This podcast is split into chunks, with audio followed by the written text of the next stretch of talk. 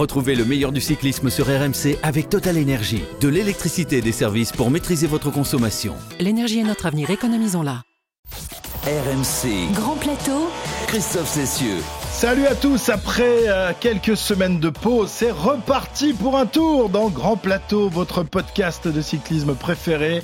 Et si l'équipe a pris quelques jours euh, de repos après le tour, ça n'a pas été le cas des, des coureurs du peloton qui, eux, ont enchaîné et ont même pris le, le, départ la semaine dernière du dernier grand tour de la saison, celui d'Espagne.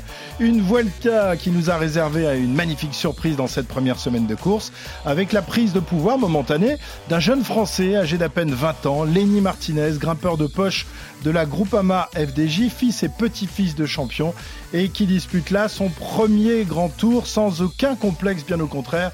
C'est d'ailleurs un peu la, marque de fabrique de cette jeune génération de surdoués. Sileni depuis a perdu son maillot rouge de leader, il s'accroche au général, encore troisième ce lundi.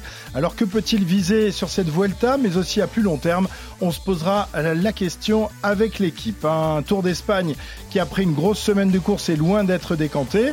Les dix premiers se tiennent en moins de trois minutes. Evenepoel va-t-il se succéder à lui-même ou sera-t-il vaincu par la force collective de la Jumbo qui rêve d'accrocher un troisième grand tour à son actif cette saison après le Giro et le Tour et qui finalement est le vrai leader de cette formation néerlandaise. Enfin, on reviendra sur la victoire à Ploué d'un autre coureur de la Groupama FDJ, le champion de France Valentin Madoise de retour en grande forme après un tour quelque peu décevant.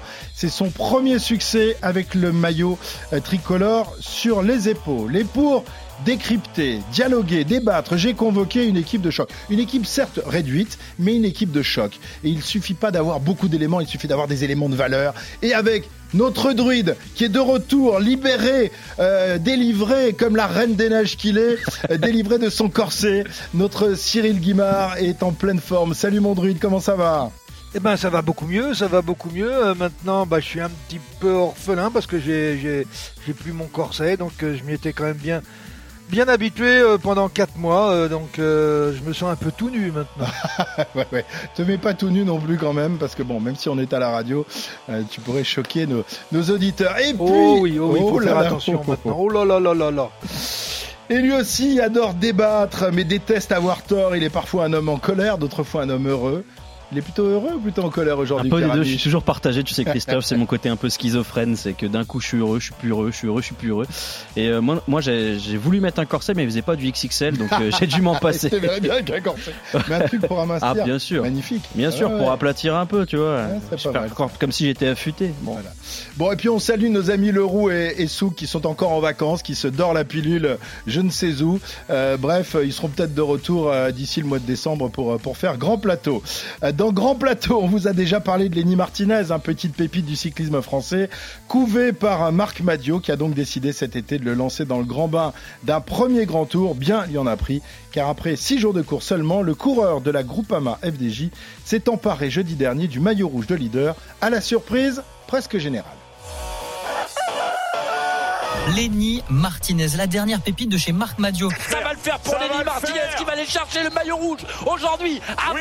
20 ans le môme. Deuxième de l'étape de Rabalambré et nouveau maillot rouge. Lenny Martinez, nouveau leader de la Vuelta. Le grimpeur de poche, 1m68 et le nouveau leader du classement général de la Vuelta. Ça c'est incroyable. Ah, Vuelta a déjà réussi là.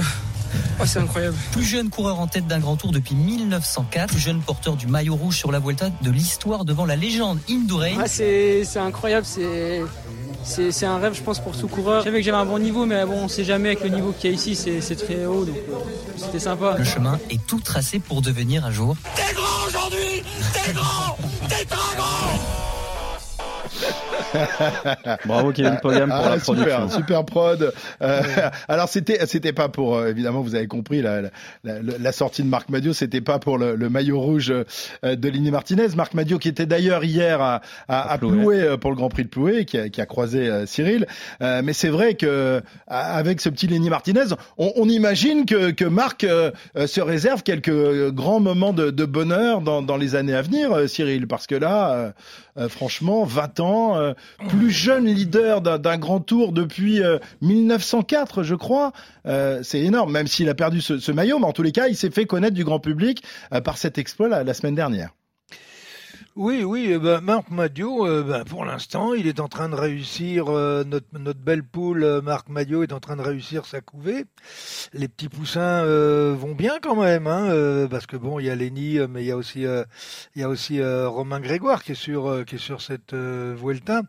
Oui, oui, donc c'est une bonne couvée, oui, oui, donc il peut, il peut glousser notre euh, Madio. Et d'ailleurs, pour la saison de la Groupama FDJ, maillot de leader sur le Giro avec Bruno Armirail, maillot de leader sur la Vuelta avec Lenny Martinez, immense médiatisation de la Groupama FDJ avec Thibaut Pinot. Je sais que ça te déplaît parfois, mais c'est quand même, faut reconnaître que la saison de la Groupama FDJ sur les grands tours, elle est quand même plutôt réussie alors qu'il n'y a pas de victoire d'étape. C'est tout le paradoxe quand même de, ce bilan FDJ, D'ailleurs, euh, deux maillots de leader pour une équipe française sur deux grands tours, ça faisait quelques années que c'était pas arrivé quand même. Je- Mm. C'est pas mal pour la Groupama. Bon, on attend des, des victoires d'étape. Pour, Oui, ou des pour victoires au- conforter au- au tout classement ça. général. Ah oui, mais ça, oui, oui, ça, il faut pas le dire. Oui, sur les World Tour aussi, ce serait bien. Ouais, ça serait, déjà- ce serait déjà un bon début. Ce serait pas mal. Mais on se contente un peu de, de ce qu'on a dans le cyclisme français. On n'a pas énormément de choses, mais bon, il y a, il y a de quoi s'enflammer quand même. Euh, Est-ce que Lenny Martinez t'a t'a bluffé, Cyril? C'est vrai qu'on on, on en parle depuis euh, depuis plusieurs mois. On en a parlé cet été du- durant le Tour de France parce que Marc nous avait dit qu'il allait le, le faire débuter sur sur la Vuelta. Mais de le voir comme ça, c'est c'est vrai que ça arrive parfois dans, dans un grand tour euh, qu'un jeune coureur ou qu'un outsider s'empare d'un maillot de leader, euh, mais c'est souvent le fait des circonstances, du- du- d'une échappée ou d'un sprint. Là, il est bon, il y a eu un- une échappée, Oui, certes, ça a été une échappée, mais enfin, il était, il était placé au général avant cette échappée. Donc, c'est pas non plus le, le fait du hasard cette histoire-là, Cyril. Non, c'est pas le fait du hasard, mais est-ce que euh, Lenny euh, m'a bluffé, puisque c'était la question? Euh, Absolument pas. Euh, depuis qu'il a intégré euh, l'équipe euh, l'équipe première hein, de Groupama FDJ, euh, dans toutes ses sorties, il a été présent pratiquement sur tous les terrains et surtout il a eu une progression euh, linéaire et à chaque fois, à chaque fois, à chaque apparition, ben il, il confirme. Et donc il arrive sur un Tour d'Espagne où il s'est bien préparé, dans la tête il est prêt, et puis les circonstances font que un d'une part euh, Evenepoel a pas trop envie de garder le maillot. Il y a ce petit groupe Mm. qui part. Il est le meilleur de l'échappée. Euh, bon, il passe à côté de l'étape, mais il va prendre le maillot. Euh, bravo, super. Il fallait déjà, euh, il fallait déjà sauter dans le coup. Ce qui veut dire que quelque part, quelque part, il y pensait, parce qu'il faut toujours penser aux choses, même si quelquefois ça peut paraître un rêve. Eh bien, quelquefois, quelquefois, vous pouvez vous réveiller avec le rêve qui n'en est plus un. Et, finalement, euh, finalement, il est rentré, euh, il est rentré par la grande porte dans le monde des, des, des champions médiatiques. Et puis, il a tout pour devenir très médiatique. Ouais, ouais, parce qu'en plus, euh, voilà, c'est un garçon qui a toujours baigné dans le monde du cyclisme. On rappelle, papa champion olympique de, de VTT en, en 2000, Miguel Martinez, et son grand-père euh, Pierre, euh, meilleur grimpeur du Tour de France. Ah ben, euh, bon sang ne saurait mentir, comme même. on dit. Mariano Martinez. Ce qui- ce qu'il faut rappeler aussi, c'est que c'est un tout petit gabarit, ça risque de le desservir à 1m68, 52 kilos. Mais Très non, jeune. c'est pas un petit gabarit, c'était ma taille. Bah, pardon Cyril, mais aujourd'hui, quand tu vois que Tadej Pogacar fait 1m80, bah ouais, ça, ça, ça pose quand même quelques Bah oui, questions. mais c'est c'est les engrais qui sont Ouais, trop c'est ça, on a changé un peu le, le braquet pour certains. Euh, non, mais il faut quand même rappeler aussi que Lenny Martinez a déjà gagné. Il a remporté euh, notamment la première course de sa carrière professionnelle euh, sur le Mont Ventoux, ce qui n'est pas rien non plus. Il devance ce jour-là Michael Woods, Christian Rodriguez, Domenico Pozzovivo. Souvent on dit pour savoir un peu le niveau d'un coureur, il faut voir qui il a battu. Parfois il faut aussi voir qui l'a battu. Il fait quatrième de la Mercantour Classique Alpes-Maritimes cette saison, toujours derrière deux cadors, Richard Carapace et Félix Gall, et toujours devant Christian Rodriguez. Christian Rodriguez, on, le rappelle, hein, c'est la pépite espagnole qu'on attend. Et bien là, la Groupama FDJ et la France tient peut-être une pépite. Reste une question dans quel registre Lenny Martinez doit-il s'exprimer? Est-ce qu'il doit viser des classements généraux? Parce qu'on sait que jusqu'à aujourd'hui, son point fort, ça n'est pas les contre-la-montre, et que malheureusement sur les grands tours, il y en a toujours. Euh, et est-ce que aujourd'hui, on doit déjà, désormais, se résoudre à l'idée que Lenny Martinez doit viser des étapes, briller peut-être pour le classement de meilleur grimpeur, mais doit déjà renoncer à l'âge de 20 ans à jouer les premiers rôles sur le classement général. C'est peut-être une question qui va se poser plus rapidement pour lui que pour les autres du fait de son petit gabarit. Eh oui, petit, petit gabarit. D'ailleurs, il l'a dit, hein, euh, ça le desservait aussi euh, sur les étables de plaine, puisqu'on l'a vu sur l'étape de Ah, dimanche. euh, coincé de- il prend dans deux les bordures. éclats, ouais. deux bordures. Après, c'est l'expérience que, lui. que tu engranges. Évidemment, mais tu reproduiras peut-être plus ce genre ce de sera, ce sera après. jamais le Oui, plus grand rouleur de sa génération. Il Ouais. faut se résoudre à l'idée que s'il veut gagner un grand tour, il faudra qu'il prenne beaucoup de temps à démonter. Ouais, Cyril, euh, on n'a pas là euh, le, le- le- le successeur de, de Bernard Hinault, un, un vainqueur français d'un d'un grand tour. C'est, il est trop limité dans, dans les chronos pour espérer. Mais enfin, il a que 20 ans. Est-ce que à 20 ans, on peut faire des preuves? C'est c'est marrant parce que j'ai l'impression de On a toujours les mêmes choses. poser Toujours les la mêmes, même ouais. question sur les coureurs français depuis 10 ou 15 ans. c'est dingue, c'est dingue. Donc, donc ça veut dire que c'est un problème structurel. Hmm. Parce qu'il n'y a pas de raison qu'on ait des, qu'on trouve des grands rouleurs dans, les autres grands pays de, cyclisme et qu'on n'en trouve pas en France. Euh, ce qui veut dire qu'il y a vraisemblablement des choses, euh, des choses à creuser derrière tout cela. Mais à 20 ans, il est certain qu'il va de toute façon progresser, car il n'est pas arrivé à sa maturité biologique et physiologique. Euh, sur le plan du mental, ça on est sûr. Donc il va prendre des crans. Le temps qu'il perdra contre la montre sur les vainqueurs, euh, sur les favoris euh, ou les vainqueurs potentiels, à mon avis, va se, va se réduire. Mais je pense que c'est pas là que le problème se situe. Le problème, euh, il se situe, c'est quelle va être la hiérarchie dans trois ans? Parce que, ok, nous on a, euh, on a Romain, euh, Romain Grégoire euh, qui arrive, euh, qui a un potentiel euh, énorme également. On a Lenny, mais on a aussi Ayuso et plein d'autres. On parlait tout à l'heure de, Ah oui, de, de- la, de la pépite espagnole, l'autre. Euh, Christian Rodriguez. euh, oui. Christian Rodriguez et puis il y en a d'autres il y en a d'autres qui arrivent hein. Euh, regardez euh, euh, l'anglais là qui fait troisième des championnats du monde contre la montre derrière Evenepoel et Ghana Euh, il a quel âge? Il Ouais, sort de junior ouais. Donc quelle sera cette Oui, et hiérarchie puis, et dans puis, et puis ans ceux qui sont en place actuellement, on peut pas dire que ce soit des vieillards, hein, les Ah, Evenepoel, maintenant, euh, euh, maintenant, Pogacar. presque, hein. Ah bah attends, c'est quand même des jeunes, des jeunes mecs quoi. hein. Il y, il y a une oui, question. non, non, il faut voir dans trois ans, c'est-à-dire quand ils vont arriver à, à 23 ans, donc dans deux ans, euh, Ayuso, il aura 21 ans euh, dans, dans une dizaine de jours. Euh, donc c'est des coureurs qui sont encore très très jeunes. Mais Cyril, est-ce qu'il est, est-ce que, est-ce qu'aujourd'hui on est face à des prodiges ou des coureurs précoces Parce qu'on a l'impression qu'à l'un ni 20 l'autre. ans, ils sont capables de rivaliser avec des coureurs de Et 30 c'est- ans. C'est que la, la, la- euh, l'âge de la maturité ni euh, sportive ni l'un a- ni l'autre. Donc de la précocité Non, par non, rapport non, à ce qui se faisait euh, avant. Si vous voulez, je, je peux peut-être répondre. Bien Ouais. sûr, Cyril. Euh, ni l'un ni l'autre. C'est euh, les méthodes d'entraînement, les méthodes de développement, de formation à des âges beaucoup plus tôt qui font que euh, on arrive euh, très proche de son maximum au moment où on atteint sa maturité euh, biologique, physiologique et mentale. Mais le problème, le problème, c'est pas le vélo. Depuis combien de temps vous avez des euh, vous avez des joueurs de foot qui jouent dans le championnat qui sont titulaires À euh, 19 ou à 20 ans. 17, 18 ans, comme Mbappé et bien d'autres. Pratiquement, vous n'avez pas aujourd'hui une équipe de L1, vous n'avez pas euh, deux ou trois joueurs qui n'ont pas 20 ans, dont, dont certains euh, sont encore mineurs. Et ils jouent, euh, ils jouent en Ligue 1. C'est pas le problème du cyclisme. C'est l'ensemble des des, des, des, des, des- modifications de l'évolution euh, des, euh, des programmations d'entraînement euh, où on a, on est beaucoup moins timoré. Et il faut arrêter, par exemple, dans le cyclisme, de dire attention, si t'en fais trop, tu vas te cramer. C'est exactement le contraire qui se produit. Donc voilà des coureurs comme les Martinez. Euh, Miguel a été également euh, très précoce, mais la famille Martinez, euh, tu faisais du vélo avant d'avoir droit à ta tétine, quoi. Mmh. Euh, à 8 ans, ils étaient sur les vélos, faisaient du VTT. euh, Avec Mariano, de toute façon, tu étais obligé de faire que du vélo. Euh, tu n'avais pas le droit de marcher à pied, quoi. Sauf si tu faisais du cyclocross. Bon, je, je plaisante, mais à peine. Donc voilà, euh, euh, il y a un problème culturel aussi euh, qui peut euh, qui peut se euh, qui, qui- peut se faire voir euh, à certains niveaux. Euh, le sport évolue, la société évolue, tout évolue, et c'est normal d'avoir des coureurs aujourd'hui à 20 ans, s'ils n'ont pas perdu leur temps, euh, à faire n'importe quoi, eh bien, euh, ils peuvent arriver au plus haut niveau et, Mm. et dans le plaisir et dans l'envie. C'est c'est rigolo, je sais pas si vous avez vu passer cette, cette image du podium des championnats du monde 1974. Sur la plus haute marche, avec le maillot arc-en-ciel, Eddy Merckx. Sur la deuxième marche, Raymond Poulidor. Et sur la troisième, Mariano Martinez. Les, les, la, la progéniture de ces trois champions a suivi la trace euh, des, des paternels quand même. Axel Merckx, euh, évidemment Oui, Mathieu enfin, Van Axel Mer Poel, avec un cran en dessous quand même. peut-être. Oui, bien sûr, mais, Ouais, il, mais ça il a a- été un il- bon il- coureur, Axel Merckx, un très euh, bon coureur, oui. Voilà, bon- et euh, c'est c'est difficile d'être c'est un très bon, un très bon formateur maintenant. Ouais, Oui. exactement, avec une équipe am- américaine. Évidemment, Mathieu Van Der Poel, lui, c'est le petit-fils. Bon, il a eu Poulidor. le défi, euh, Poupou, euh, c'est pas de sa faute.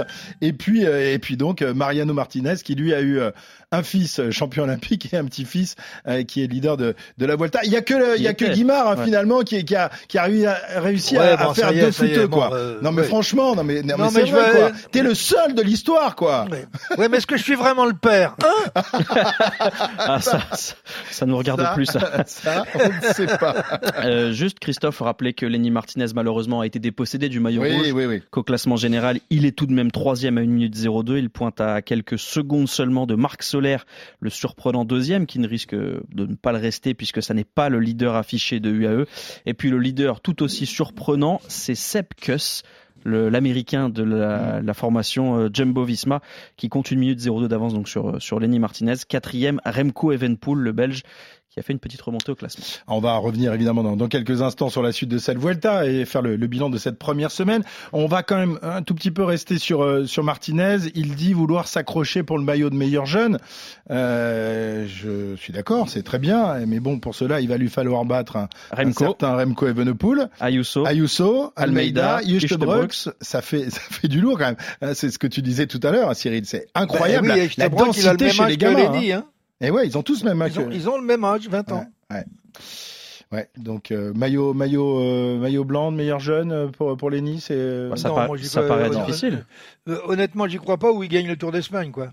Bah c'est ça, c'est qu'il faut Ouais. qu'il fasse mieux que Remco. Donc euh, dans la mesure pas que où Remco, mieux que tous ceux qu'on vient de citer. oui, mais je, je cite Remco parce que euh, au classement général c'est le mieux placé et que de toute façon s'il doit battre Remco et que Remco est dans la course pour gagner la Vuelta, ça veut dire que Lenny aussi. C'est Oui. comme ça que je le voyais parce que Juan Ayuso pour l'instant même si c'est un prodige, un cador, un, un, un coureur extrêmement prometteur, il a toujours pas de grand tour dans les jambes, en tout cas pas sur euh, pas sur ce début de, de Vuelta.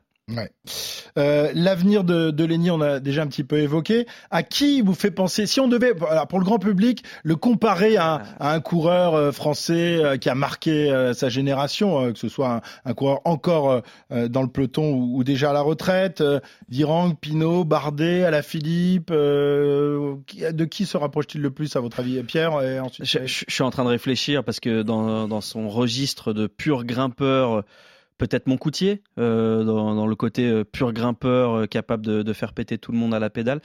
Je, laisse-moi quelques secondes, Christophe. je réfléchis dans, j'ouvre mes livres d'histoire. Cyril Bah, euh, si on prend Viringue, Pinot, Bardet, Alaphilippe, aucun des quatre. Bah, c'est D'accord. ça. Ouais, c'est ça. Ouais.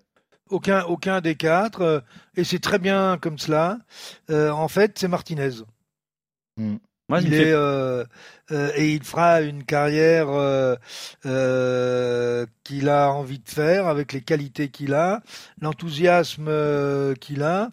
Mais c'est sûr que on peut pas le comparer à la Philippe, à Bardet, Pinot ou Virenque. Et, bon, et si on revient sur Virenque, euh, il faudrait qu'on revienne à une époque qui est peut-être pas Ouais. très glorieuse. Bon, et, Voilà. et- alors oui, bah oui, mais ça c'est le problème, le problème avec Bah le oui, vélo. oui. Oui, mais, alors, bon, ça fait partie des faits. hein. on, on se rappelle des, des, des, des grands grimpeurs de l'histoire, les, les, les Pantani, euh, Capucci aussi, pareil, hein, même époque.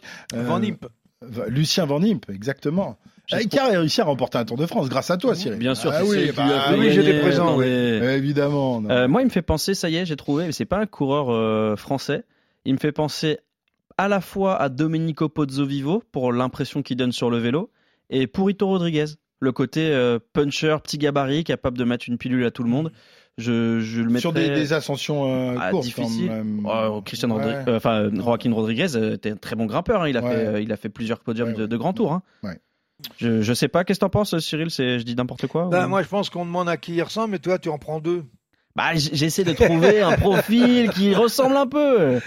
Puis on ouais, peut- non, mais je, enfin, moi, honnêtement, euh, quand on voit euh, son développement, on sait qu'il a une culture vélo, euh, et quand on connaît Mariano Martinez euh, euh, et son père, euh, il a une culture du vélo qui fait qu'il a une sensibilité. Regardez, il fait pas de faute, hein. Euh, il court juste. Euh, il a la science de la course, alors que euh, beaucoup d'autres sont obligés de l'apprendre euh, au fil des années. Euh, lui, il arrive dans le grand bain et il a déjà tout intégré, mais il a déjà tout entendu. Toutes les histoires de Mhm. course, euh, Ouais. euh, de je Baigné roule, je roule quoi. pas, je te fais la cassure. Dans ce coup-là, je dois pas rouler. Dans celui-là, euh, bon, je peux peut-être accompagner. Là, il faut pas bouger, il faut rester prudent. À la limite, faut rester patient. Euh, la course va vivre toute seule. Il a entendu ça de, depuis qu'il a sa première tétine. Donc, il, Après, tu le il- sais aussi que l'expérience, ça s'acquiert, ça se donne pas. Même si on te raconte les histoires, il faut parfois vivre les situations pour mieux les gérer. C'est pour ça qu'à 20 ans, il n'est pas encore au- à, son, à son top Oui, niveau. C'est vrai, mais euh, le problème, c'est qu'il euh, diminue le temps par 10. Oui, ouais, c'est sûr. Mariano Martinez qui avait terminé sixième de la grande boucle en 1972, hein, une euh, grande boucle évidemment auquel participait euh, Cyril et qu'il avait dû euh, abandonner à la veille de l'arrivée. Terrible souvenir. Euh, très bien, voilà donc pour euh, Lenny Martinez. Un tout petit mot de Romain Grégoire qui est l'autre pépite de la groupe AMA FDJ, lui aussi lancé dans, dans le bain pour son premier grand tour. C'est plus compliqué pour lui pour l'instant. Euh, il est largué Non, au général. non, il, est, il est dans son rôle, là. hein. Ouais. Lui, c'est quoi comme profil, Cyril? Plutôt Là, puncher. il est. euh, Plutôt un Euh, Philippe. Euh, si euh, on compare euh, les rapports poids-puissance, euh, il fait 1m76 pour 64 kg. Il est un petit, euh, un petit peu lourd, encore que euh, Fignon faisait 1m76 et il voltigeait à 64 kg. Euh, mais là, il est... Il il est pas dans le classement général et puis Mm. il a et puis il a Lenny à accompagner, ce qu'il Ouais, fait d'ailleurs euh, Mm. euh, très très bien. Euh, donc euh, pour le grand public, on le voit beaucoup moins que que Lenny, euh, ce qui ne veut pas dire que il fait pas, euh, euh, enfin même je vais plus loin que ça, il fait lui aussi un super tour. Bon, une fois que euh, une fois que la course s'est décantée, qu'il s'est qu'il s'est bouffé du vent pendant des heures, qu'il a bouché des trous, euh, il se relève, il finit un quart d'heure, mais ça on s'en fout complètement. Bien sûr, bien sûr. On s'en fout complètement. Euh, tu crois qu'il bon, aura sa chance une, pour jouer sa carte personnelle sur une étape d'ici la, la fin de, de la Vuelta C'est une étape, enfin c'est un Tour d'Espagne très très montagneux, euh, mais bon il y a peut-être quand même une ou deux opportunités qu'il pourrait euh, peut-être saisir. euh, si elle se présente, euh, à mon avis, euh, il les ratera pas. D'accord. Mais il est dans un rôle qui n'est pas celui de, du coureur que l'on doit voir à l'avant, qui doit briller. euh, non, il est dans un rôle collectif euh, qu'il remplit euh, merveilleusement bien, euh, comme sur la plupart de, de, de ses victoires cette année sur deux courses à étapes quand même. Ouais. Il avait des équipiers hein, qui on l'ont qui, qui- l'ont aidé, qui ont roulé, qui ont, qui ont tout fait, ben aujourd'hui il renvoie l'ascenseur, c'est tout. Mais non, non, n'ayez aucune crainte pour lui, il va très bien. Et puis il fait partie des coureurs qui ont euh, un peu de personnalité, peut-être trop pour certains. On rappelle le palmarès de, de Romain Grégoire cette saison, hein, puisqu'il est néo-pro, euh, vainqueur du classement général des 4 jours de Dunkerque, plus une victoire d'étape, vainqueur du Tour du Limousin, Périgord, Nouvelle-Aquitaine, avec Mm. deux étapes, deuxième du Grand Prix du Morbihan et huitième des Strade Bianche. C'était l'une de ses premières Ben courses oui, oui, chez oui, les pros. hein. Et ils n'ont que 4 mois d'écart, hein, Avec Lenny. Lenny et lui. Ouais. Fait penser un peu à, à Madouas et, euh, à Godu, hein, très proches, euh, et qui ont été formés ensemble euh, avant d'être toujours équipiers au sein de, la groupe FDJ. Allez, on va maintenant s'intéresser au, reste du monde de, cette Vuelta 2023, qui après une grosse semaine de course est loin d'avoir rendu son verdict. Pour le moment, c'est donc, comme le disait Pierre tout à l'heure, Sepkus de la Jumbo qui est en rouge. Belle récompense hein, pour cet équipier modèle qui a un boulot formidable pour ses leaders dans l'école. Ça a été le cas sur euh, euh, le Giro où il a quasiment offert la victoire à Roglic. Ça a été le cas euh, sur le Tour où il a été un équipier incroyable pour Vingegaard après s'être ramassé, s'être pluché quand même très sérieusement sur, les routes du Tour. Est-ce que son heure est venue sur cette Vuelta? Est-ce qu'on peut l'imaginer remporter, devenir le troisième homme de la Jumbo, remporter un grand tour cette année? Ou alors il restera toujours un, un lieutenant incroyable dans, dans les montagnes? Cyril Il semble prendre du galon là hein, Mhm. depuis euh, quelques jours. Euh, D'abord, il est passé à l'offensive directement. Euh, ça aurait pu marcher, mais ce jour-là, il est tombé sur euh, un très très bon Evenepoel euh, qui a réussi à, le maîtriser. sinon, sinon, ça aurait pu être beaucoup plus dramatique pour Evenepoel, du moins dramatique. À mon avis, il s'en serait pris 30 ou 40 euh, secondes. Heureusement qu'il avait les, les bonnes jambes. Le fait qu'il passe à l'offensive et qu'on se rende compte que Roglic et Vingegaard euh, ben, étaient pas plus forts que Evenepoel, voire moins forts, euh, laisse à penser qu'il pourrait peut-être jouer euh, sa carte personnelle. Mhm. Moi, j'arrive pas à y croire simplement parce qu'il a la jumbo et qu'à la jumbo, il y a un côté rationnel et on a tout prévu, on a tout vu. Et Oui, ça, mais le ça sport, crée- c'est l'irrationnel à certains Oui, moments. et c'est l'adaptation, mais je suis pas sûr que la Jumbo soit capable de le faire. D'après moi, ils ont défini des rôles au départ et ils vont s'y accrocher. On n'est pas chez Ineos. Rappelez-vous, chez Ineos, on partait avec trois leaders. Au bout de dix jours, on faisait le point et puis celui qui était devant, c'était devenu le patron. Ouais, Là, C'est ce qui s'est passé un peu pour la Jumbo euh, la- l'année Avec- dernière dans, dans avec le tour. Roglic et Vingegaard. Avait Roglic et Vingegaard. C'est la, c'est la, les circonstances de course euh, qui ont fait que, que Vingegaard est devenu le patron. rappelle-toi ce qui s'est passé. Tu étais présent au Danemark. Rappelle-toi ce qui s'est passé sur le podium, sur le ton de la blague, quand on a demandé à Roglic qui était le patron. Il a dit en rigolant, mais il l'a dit quand même que c'était Jonas Vingegaard. Et dans les faits, c'est ce qui s'est Mhm. passé. Je pense sincèrement que la Jumbo n'a pas cette capacité d'adaptation. C'est les plus forts, c'est les meilleurs, c'est les plus tout ce que vous voulez. Mais je suis pas certain que Sepkus devienne un chef, déjà parce que je suis pas certain qu'il en ait l'âme, et je suis d'autant moins certain qu'il devienne un chef alors que les deux patrons sont là, Roglic et Vingegaard. Alors, euh, est-ce Eh que oui, mais c'est là où le- c'est là où il y a le problème. Bah, est-ce que parce que Sepkus dans n'importe quelle autre équipe, il serait leader, il jouerait le général, il aurait probablement déjà gagné un grand tour. Il a des qualités exceptionnelles de grimpeur. Franchement, quand, quand il grimpe, c'est magnifique. Ouais. Mais aujourd'hui, Mais c'est pas un taulier. c'est pas un patron. Et c'est comme ça. Et, et des tas de bons soldats, et il y en a plein dans le peloton qui mériteraient mieux. Je suis pas certain qu'il ait envie de faire mieux. Et puis, il faut quand même dire une chose, c'est que euh, la Jumbo attire à elle aussi des grands coureurs qui auraient été leaders partout ailleurs pour deux raisons. La première, c'est que tu as la garantie, ou quasiment la garantie de gagner. Puis la deuxième, c'est qu'ils ont un petit peu de sous. Donc Sepkus, il a pas le plus petit salaire du peloton non plus. Ouais. Euh, Sepkus qui dispute quand même son troisième grand tour. Ouais, il cette fait que ça. Il fait que des grands Il tours. fait que les grands tours. ouais. Mais c'est- incroyable, hein. il y avait Hansen qui faisait un peu pareil, il y avait Jack Bauer, je crois, à un moment, qui faisait pareil. Ah, c'est génial, il fait que les grands tours, ça doit être la saison doit être un peu pénible quand même parce que tu pars trois semaines, de... un mois de chez toi plus les stages. Pff, il doit- Il a fait deux, deux, deux ou trois autres. et- Bah, ouais, c'est il fait peut-être là où il est le plus heureux. Hein. Ah bah oui, il est Loin de peut-être chez lui. de pas être chez lui. Ouais, Oui, il où, où s'emmerde, c'est quand il rentre chez lui. Cette année, il a fait le Tour de UAE, la- le Tour de Catalogne, le Giro, le Tour de France et la Vuelta. Ah bah voilà. Bah, c'est celui mal, qui court même. le moins. Ouais, après, il faut quand même se préparer un petit peu. Je suis pas sûr que chez lui, il, il fasse des fondus Il fait- et il regarde la télé, quoi. il Il doit, faire quelques, quelques sorties. stages aux Canaries, j'imagine euh, aussi, euh, en plus de, de ces grands tours. Euh, on en saura évidemment un peu plus mardi à l'issue du, du chrono, le contre-la-montre qui n'est pas le point fort de, de Kuss, et, et là où il risque de perdre des plumes dans l'affaire. Alors si ce n'est Kuss, qui chez Jumbo pour euh, prétendre à la victoire finale dans cette Vuelta, l'équipe hollandaise qui s'est présentée avec ses, ses deux grands champions, Oglish et Vingegaard, respectivement actuellement sixième et septième général avec seulement 6 secondes de différence euh, entre les deux. Durant cette première semaine, qui vous a fait la meilleure impression des deux vainqueurs de Grand Tour cette année? Roglic. ou Vingegaard? Roglic. Bah, d'une courte tête, mais Roglic Vingegaard, il a montré trois fois ses limites euh, Mhm. en très peu de temps. Et je suis pas certain qu'il monte en puissance. Il a quand même le Tour de France dans les jambes, l'émotion. Rappelez-vous la présentation du vainqueur du Tour de France 2023 au Danemark. Une folie totale. Ouais, mais bon, il avait déjà très connu bien. ça en 2022, il est habitué. Oui, enfin en 2022, il avait arrêté sa saison derrière parce qu'il avait à moitié fait une dépression. Il faut l'encaisser, il, faut il il l'encaisser. dit que ça n'a pas été le, le- le cas, hein, c'est ce qu'il prétendait pendant. Oui, bon, en tout cas, il a disparu et Il puis il s'est fait, il s'est fait Et discret. là, il n'a pas disparu cette Non, année. et Il est resté dans le coup. Mais- il s'est aligné. Moi, moi, j'étais surpris quand même de le voir s'aligner au départ du Tour d'Espagne. Euh, Cyril, euh, bon, c'est, il est un cran en dessous. Euh, C'est manifeste par rapport à, à- à la grande boucle, mais sur ses qualités intrinsèques, ce, ce garçon est capable sur une journée de, de faire exploser tout le monde, non?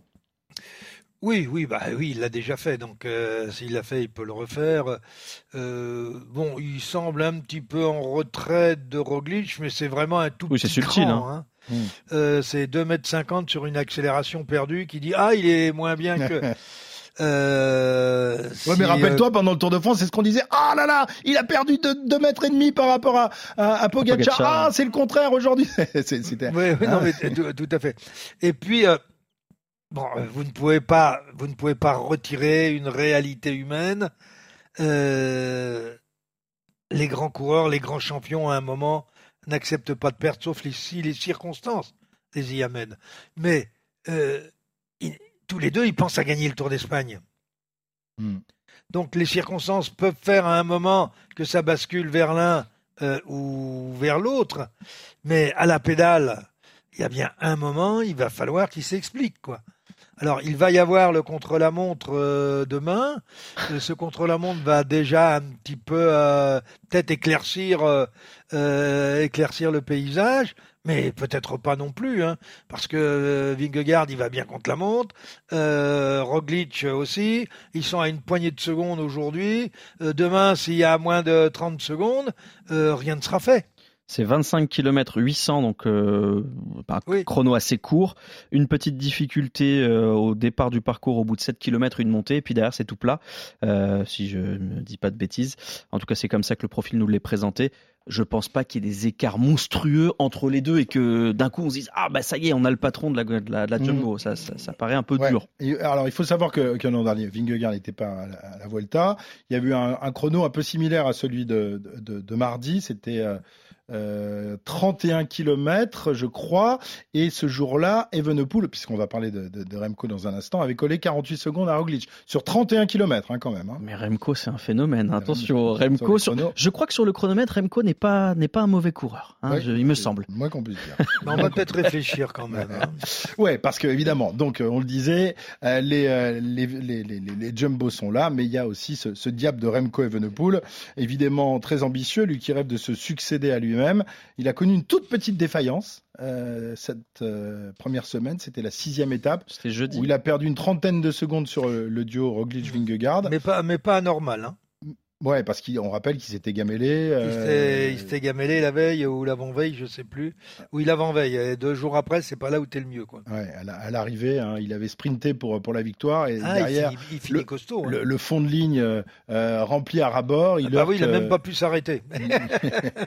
non, c'est le jour où il gagne, ça. Ouais, c'est bah, c'est ça. Ah Image ouais, impressionnante sur le podium, la tête en sang. Oui, il se euh, gamelle impressionnant. bien. Ouais. Parce qu'il Ah tape fort quand même. hein. Ouais, ouais, ouais.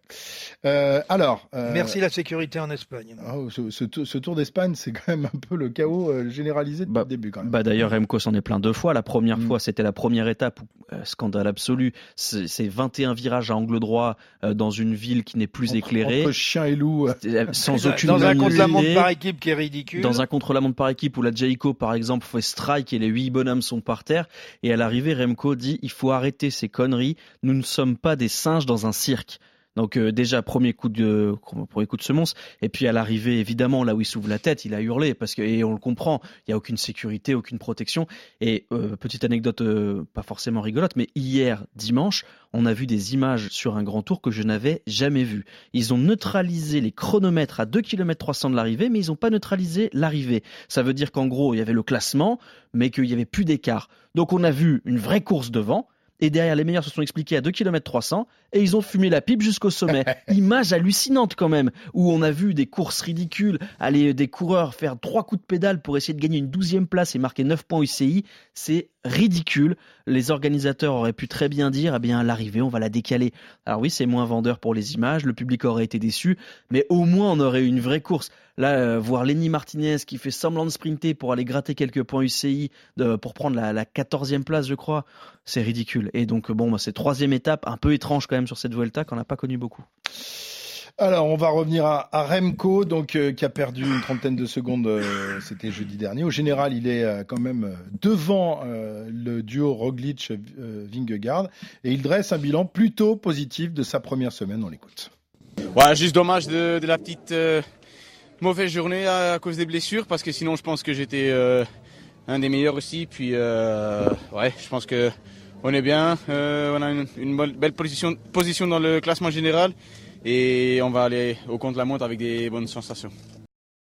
Voilà, Remco Evenepoel euh, qui, qui est confiant. C'est rare parce que ce, ce gars-là n'a pas peur d'exprimer euh, ce, ce- ce qu'il pense. Mais Pourquoi il aurait peur? Il Bah, non, tout le mais, monde. non, mais parce que souvent, dans le monde du monde. sport, euh, euh, tu dois avoir un, un discours très calibré. Tu, Mais je pense que et être, aussi- être ambitieux et, et- et- être fort et, et dire qu'on est fort, c'est c'est assez mal accepté. C'est considéré comme prendre la- avoir la grosse tête. Euh, mais c'est pas le seul en Belgique. Hein. En Belgique, j'ai l'impression qu'il y a une forme de décomplexion. Rappelez-vous Kevin De Bruyne qui avait quand même dit, euh, je vais pas le répéter parce que c'est vulgaire, mais quand on lui demandait euh, son avis sur les autres équipes, il disait qu'il n'avait rien à cirer, que lui, il était là pour. Enfin, j'ai l'impression que mm. c'est juste en France où on n'est pas trop on n'aime pas trop ceux qui affichent leurs ambitions, mais Remco, il peut, il, assume. Chaque fois qu'il dit qu'il va gagner, il gagne. Bon, bah, c'est cool. Hein. Bah, le problème, rappelez-vous, il y a deux ans euh, et trois ans, euh, euh, oui, il y, a, deux ans, quand il affichait ouvertement ses positions, que ce soit sur le plan sportif ou en dehors, tout juste, on n'allait pas le traiter de racaille, quoi.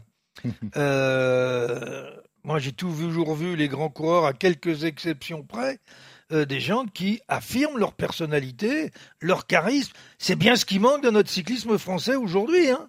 On n'a que des gens qui disent ah ben, je suis content d'avoir gagné, euh, ben, je vais quand même faire euh, ma petite larme. ah ben non là je, on va voir si les jambes vont bien.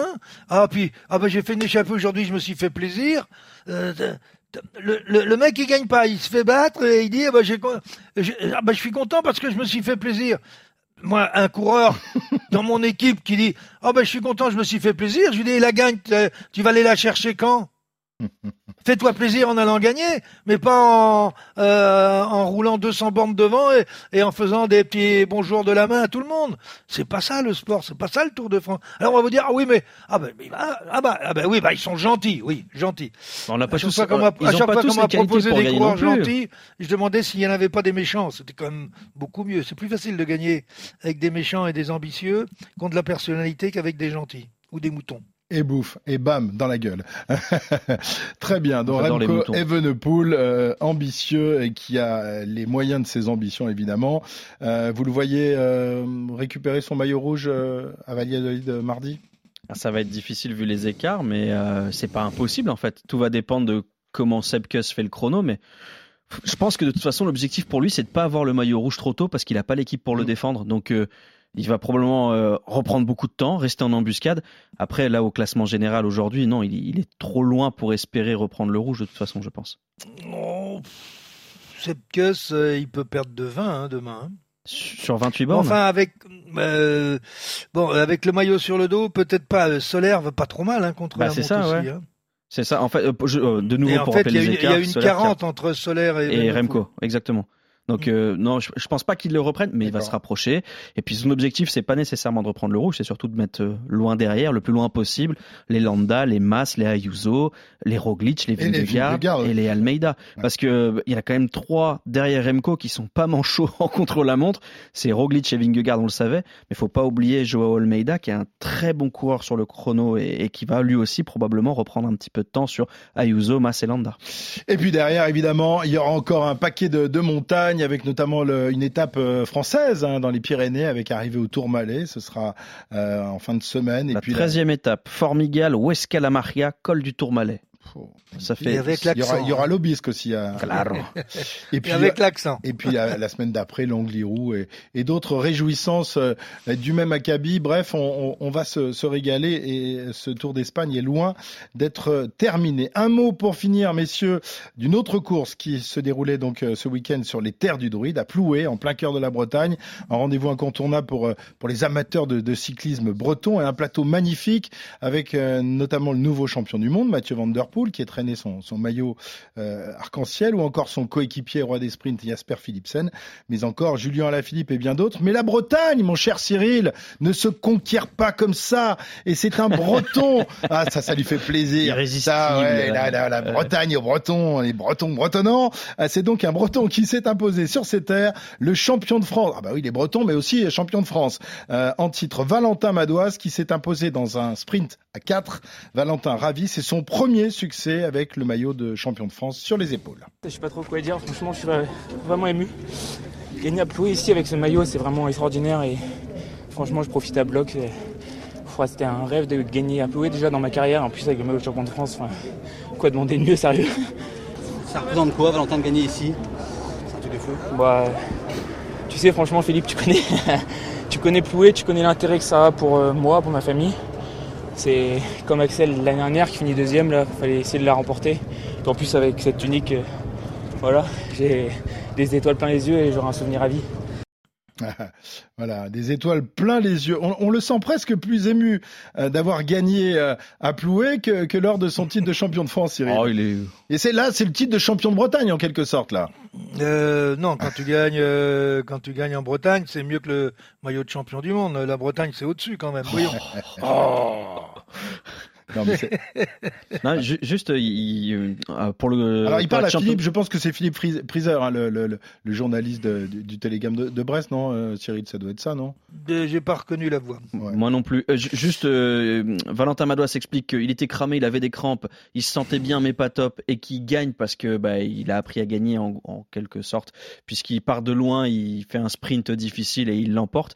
Et, et, tu dis il est plus ému. Ah quand même sur les championnats de France, ouais. les grosses larmes et tout. Là, bon une petite émotion dans la voix. Et puis, et ça me fait penser à une phrase de Marc Maggio. On lui a demandé il y a six mois qu'est-ce qui, manque, qu'est-ce qui manque à Valentin Madouas pour en claquer une grosse? Et il avait répondu il lui manque rien, ça va arriver. Alors, c'est pas la plus immense, mais c'est déjà pas mal. La oui. Bretagne classique, c'est une très belle oui. course. Et quand on voit qu'il a battu, c'est pas mal. Ouais, bah oui, oui, non, c'est pas mal. Mais euh, ce qu'il faut, euh, euh, la, la, la, la, différence entre un, le championnat de France qu'il gagne en partant très loin de l'arrivée, en finissant tout seul, il est préparé à la victoire quand il va passer la ligne. Quand vous gagnez au sprint, l'adrénaline est complètement différente. Vous avez une adrénaline qui est, qui est, qui est mille fois plus forte que quand euh, vous terminez les, les 150 derniers mètres, les bras levés, euh, et vous savourez avant d'avoir passé la ligne. Là, quand vous gagnez, quand vous gagnez au sprint, alors que vous en êtes pas sûr, mais j'irai quelque part, il gagne parce qu'il était pas très bien, euh, ce qui lui a permis de faire un sprint décollé et de surprendre ses adversaires. Il avait, bon, il a joué au poker. Hein, si, si ça lance trop tôt, ben je serais marron. Euh, S'il se regarde un petit peu trop, je vais arriver suffisamment lancé, et puis après, advienne que, pourra. Mais quand vous passez la ligne, c'est pas la même adrénaline quand c'est une arrivée au sprint. Mmh. Voilà, donc euh, Valentin Madouas qui remporte euh, cette Bretagne classique et qui euh, compte bien évidemment faire une belle fin de, de, saison. Lui qui avait été un peu en, en deçà sur, sur, les routes du Tour de France, on avait été un petit peu déçu. Bah, surtout pour lui. juste, il ouais, finit devant, lui, il, il, il, termine devant Mathieu. Burgodeau, ouais, il a fait trois fois deuxième cette ouais. saison. Ça commence à être un peu pénible pour lui parce que franchement, il fait tout bien et il lui manque peut-être un tout petit truc. Je sais pas comment l'expliquer. C'est peut-être dans la tête, c'est peut-être dans les jambes, c'est peut-être la science de la course, mais c'est un très bon coureur aussi qui fait deuxième d'une course pour le Tour, c'est quand même voilà deux Français aux deux premières places. Hein. Et oui, devant Félix Gross-Schartner et, et, et, Stephen Kung Stephen et Kung, Kung c'est grâce, il peut dire euh, Madouas peut dire merci à Kung parce que c'est Kung qui le ramène pour être en surnombre, il enterre tout le monde derrière lui et, et il ah fait ouais, pas le sprint. Donc, de la course euh, du, bravo, du bravo King Kung. Voilà. Très bien, messieurs. Euh, bah voilà pour aujourd'hui. Hein. voilà, on avait un plateau bien. Tu vois, t'étais inquiet. On a fait 45 minutes à 3 en parlant de Euh, tas de trucs. Et enfin, avec, ah. avec, des gens, euh, des, des gens des sérieux, compétents. Quoi, voilà. Compétents, là, ça, ça, Il faut, faut, rester, faut, rester, une petite structure. Ouais, de, de, toute façon, les autres, ils ont plus envie de faire grand plateau. Ça, ça leur plaît pas. Si, mais ils préfèrent faire d'autres trucs. voilà, c'est comme ça.